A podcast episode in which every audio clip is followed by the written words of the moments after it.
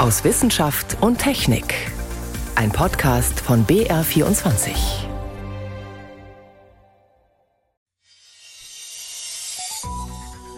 Heute mit Ingeborg Hein und einem sehr dezent klingenden Fahrzeug. Erkennen Sie es? So klingt ein E-Bus. Auch wenn gleich mehrere in Kolonne hintereinander fahren, ist das noch immer leise und ein Modell der Zukunft. Später mehr dazu. Außerdem sprechen wir über Sex und wie er uns gesund hält. Und als erstes beschäftigt uns ein Bluttest in der Schwangerschaft. Er soll klären, ob das Risiko für eine genetische Erkrankung besteht. Ich begrüße Sie zur Sendung aus Wissenschaft und Technik.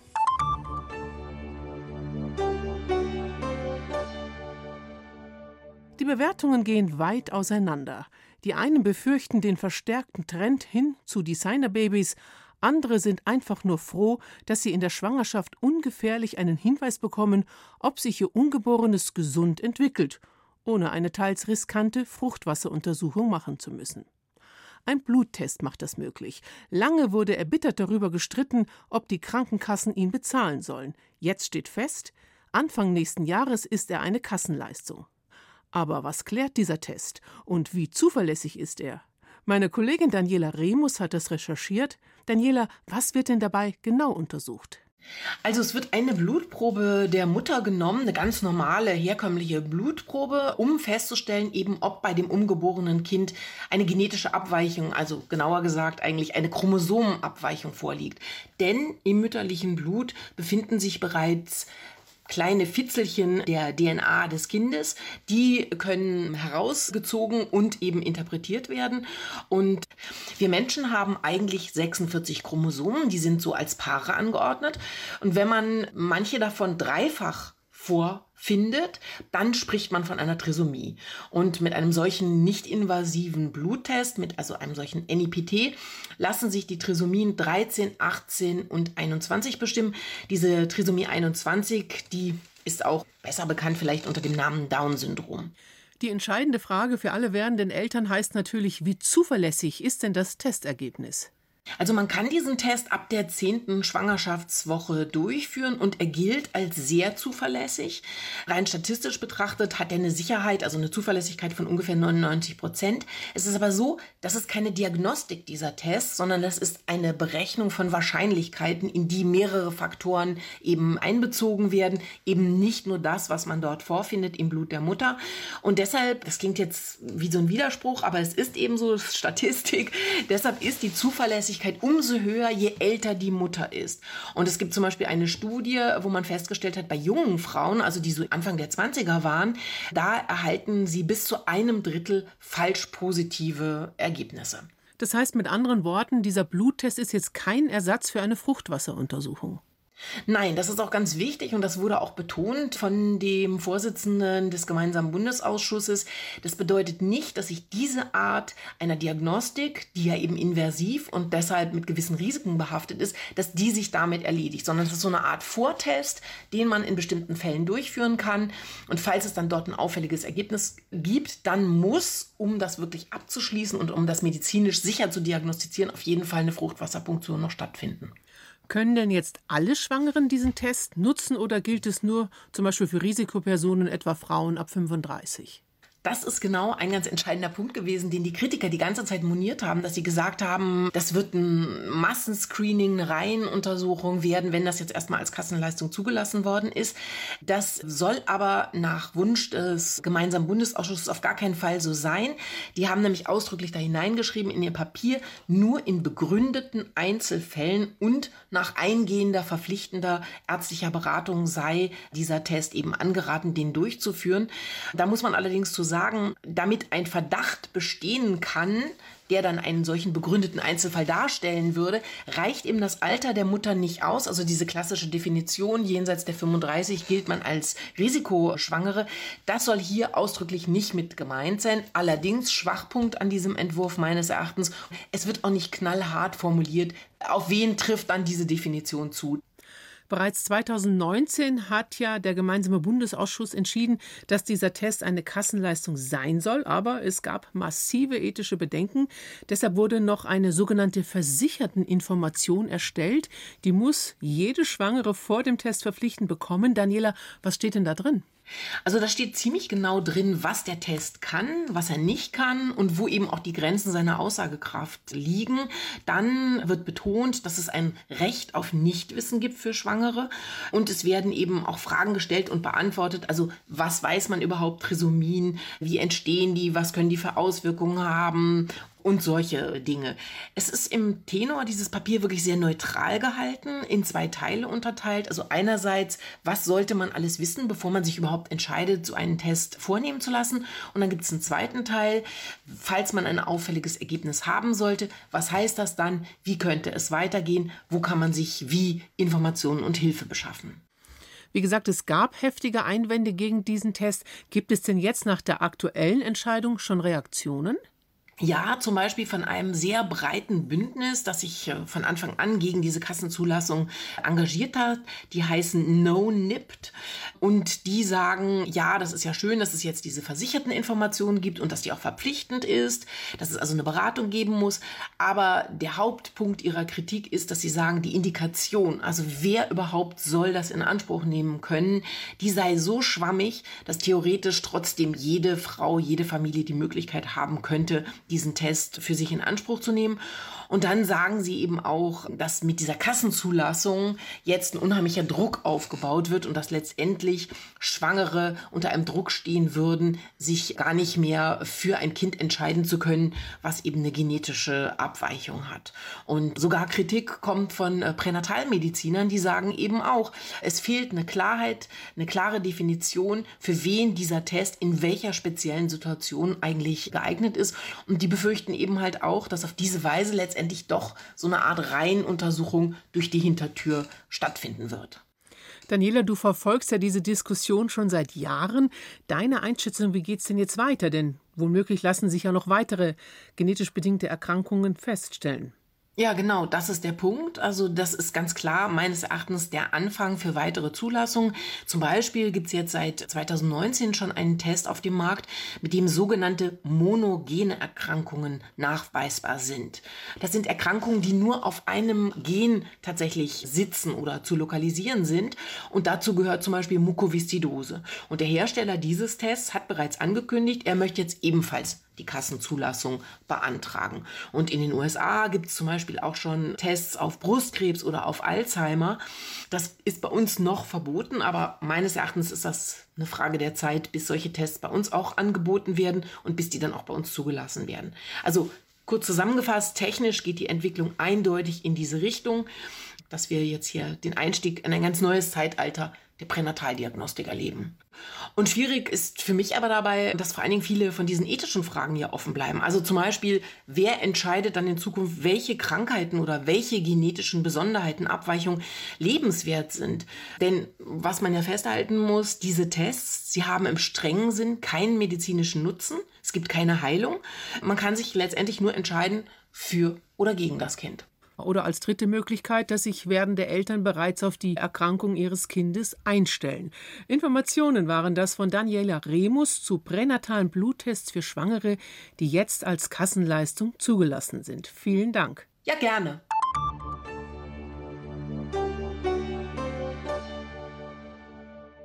E-Autos sind stark im Kommen, aber was ist mit anderen Fahrzeugen? Bussen zum Beispiel. Auch sie sollen umweltverträglicher werden und in vielen Städten sind sie ja schon unterwegs. Aber der Haken dabei, je länger und schwerer sie sind, desto schneller sind die Akkus leer. Um eine Fahrt möglichst optimal an den jeweiligen Bedarf anzupassen, heißt eine Lösung Platooning. Das bedeutet, dass mehrere Busse hintereinander fahren und nur durch eine elektronische Steuerung miteinander verbunden sind. Forschende am Karlsruher Institut für Technologie tüften bereits an solch einem Stadtbus speziell für München. David Globig. Wenn die MVG, die Münchner Verkehrsgesellschaft, auf einer Buslinie besonders viele Fahrgäste erwartet, dann setzt sie große Gelenkbusse ein. Oder sie kuppelt im Betriebshof Personenanhänger an die Fahrzeuge. Doch oft sind die zusätzlichen Sitz- und Stehplätze nur auf einem Teil der Strecke nötig. Den Rest der Zeit schleppen die Fahrzeuge dann viel überflüssiges Gewicht herum. Was schon bei konventionellen Bussen Energieverschwendung ist, das wird zum ernsthaften Problem, sobald man auf Elektrobusse umsteigen will. Bei der Elektrifizierung haben wir immer das Reichweitenthema. Und da ist es sehr wichtig, dass die einzelnen Fahrzeuge nicht zu schwer werden. Und wenn ich jetzt da noch einen Anhänger an einen elektrischen Bus dranhänge, dann schafft er seine Umläufe nicht mehr. Dann hat er zu wenig Reichweite. Erläutert Erik Sachs, Leiter des Instituts für Technik der Informationsverarbeitung am KIT, dem Karlsruher Institut für Technologie. Er soll mit seinem Team für München ein Buskonzept realisieren, das dieses Dilemma löst. Und zwar durch sogenanntes Platooning, erklärt Alexander Wolf. Er kümmert sich bei den Stadtwerken München um die Bustechnik für die MVG.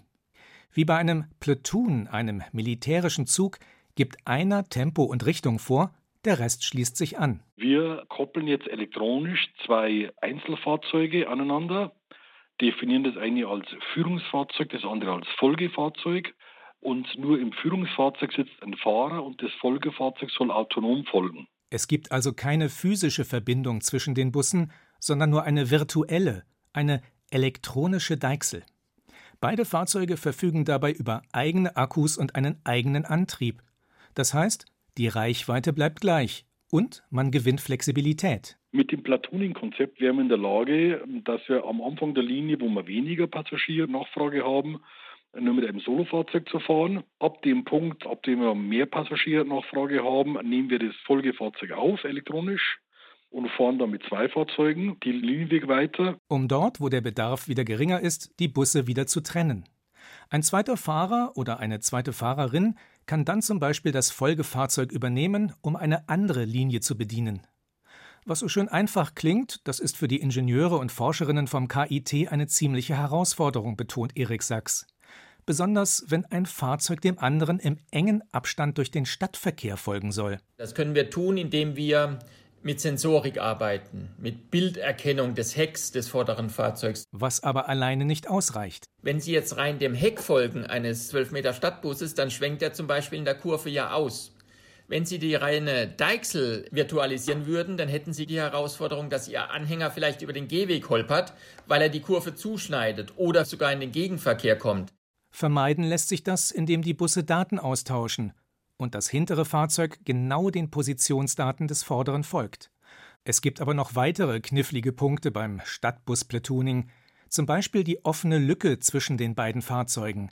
Da kommen vielleicht junge Halbstarke dazu, die mit ihrem Mofa in den Abstand reinfahren und meinen dadurch das Platoon trennen zu können. Da kommen aber auch bei der Haltestelle Herausforderungen rein, wenn man zum Beispiel zwischen den Platoon durchlaufen möchte. Und all diese Fragen zusammenzufassen oder überhaupt einmal sie zu ergründen und sehr stark auch simulativ zu ergründen, das ist Teil dieses Forschungsprojektes. Wobei das Team vom KIT nicht bei Null anfangen muss. Es gab bereits Versuche zum Platooning von Lastwagen auf der Autobahn, die zum Beispiel gezeigt haben, welche Sensoren wichtig sind. Die Elektrobusse für den Test in München liefert der niederländische Hersteller Ebusco. Wie gut dann alles unter realen Bedingungen funktioniert, wird sich schon relativ bald herausstellen, erklärt Alexander Wolf von den Stadtwerken. Wir bekommen die ersten beiden Fahrzeuge für das Projekt nächstes Jahr im Frühjahr. Dann fangen wir an mit den Testfahrten, zunächst auf geschlossenem Gelände, später dann auf öffentlichem Gelände noch mit Sicherheitsfahrer im Folgefahrzeug. Wobei das Forschungsprojekt erst einmal bis Mitte 2023 läuft. Bis dahin soll die Technik aber bereits so weit entwickelt sein, dass sie zuverlässig arbeitet. Der erste Realeinsatz bei uns im Verkehr ist für 2026 angedacht. Dann sollen Busse, die einen zweiten fahrerlosen Bus im Schlepptau haben, so Wolf, zum ganz alltäglichen Straßenbild gehören.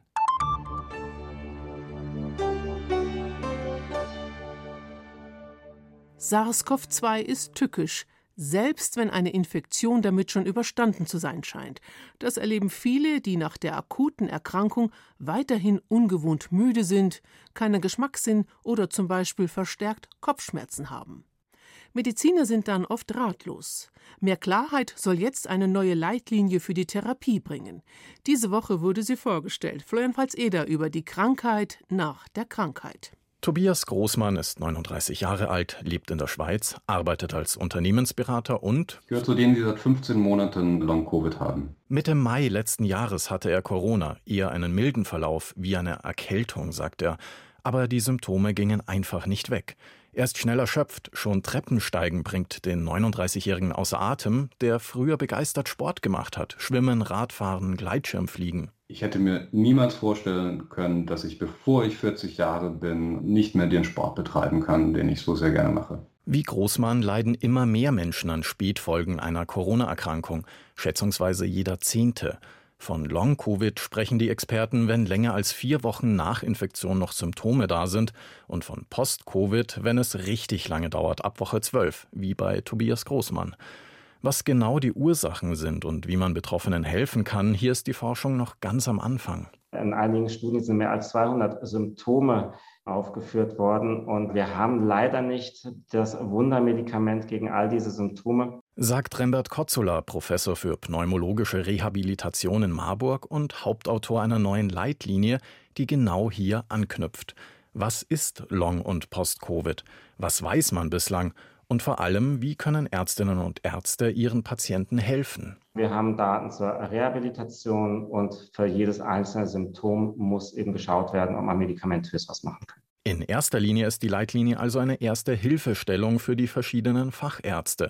Vor allem ordnet Carsten Watzel von der Deutschen Gesellschaft für Immunologie ein. Die Leitlinie soll auch zum Beispiel den Hausärzten helfen, Long-Covid überhaupt erstmal besser zu verstehen und einzuordnen. Das heißt, hier wird ganz klar dargelegt, welche Untersuchungen man machen kann, um überhaupt festzustellen, ob jemand an Long-Covid leidet und welche Therapiemaßnahmen dann einzuleiten wären. Husten oder Hautausschlag etwa können Ärzte mit Medikamenten lindern. Eine Reha hilft bei Erschöpfung, Lungenproblemen und vielen anderen Symptomen.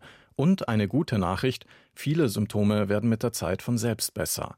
Aber hier fehlt noch viel Erfahrung und vor allem Forschung, was gerade für Betroffene wie Tobias Großmann frustrierend ist. Der hat aber jetzt zumindest einen kleinen Lichtblick. Wenn man 15 Monate mit Ärzten konfrontiert ist, die nicht wissen, woran es liegt, dann ist es ein gewaltiger Unterschied, wenn plötzlich ein Arzt sagt, wir haben eine gute Idee. Er hat sich für eine Studie in Erlangen beworben, in der ein neues Medikament gegen Long-Covid getestet wird, wie an vielen anderen Orten auch. Weltweit arbeiten Forschende daran, die Krankheit besser zu verstehen und wie man Betroffenen helfen kann. Noch mehr Wissenschaft gibt's täglich auf BR24 und auf br.de/slash wissen. Sich fit halten, das kann ganz schön anstrengend sein, sei es auf dem Heimtrainer zu strampeln oder bergauf zu joggen. Es geht aber auch mal anders. Es kann sogar lustvoll sein. Stichwort Sex. In unserer Sommerserie sprechen wir über die Chemie der Liebe und was die Wissenschaft darüber weiß. Und klar ist, Fitness und Sex, das passt wunderbar zusammen. Chemie der Liebe. Das weiß die Wissenschaft über Sex. Sich lieben hält fit.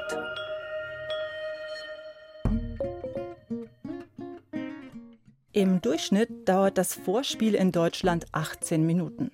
Das Herz schlägt schneller, die Adern weiten sich, der Stoffwechsel brummt, die Hormondrüsen drehen voll auf. Sie schütten Geschlechtshormone aus, Endorphine, dazu das Glückshormon Dopamin und das Kuschelhormon Oxytocin.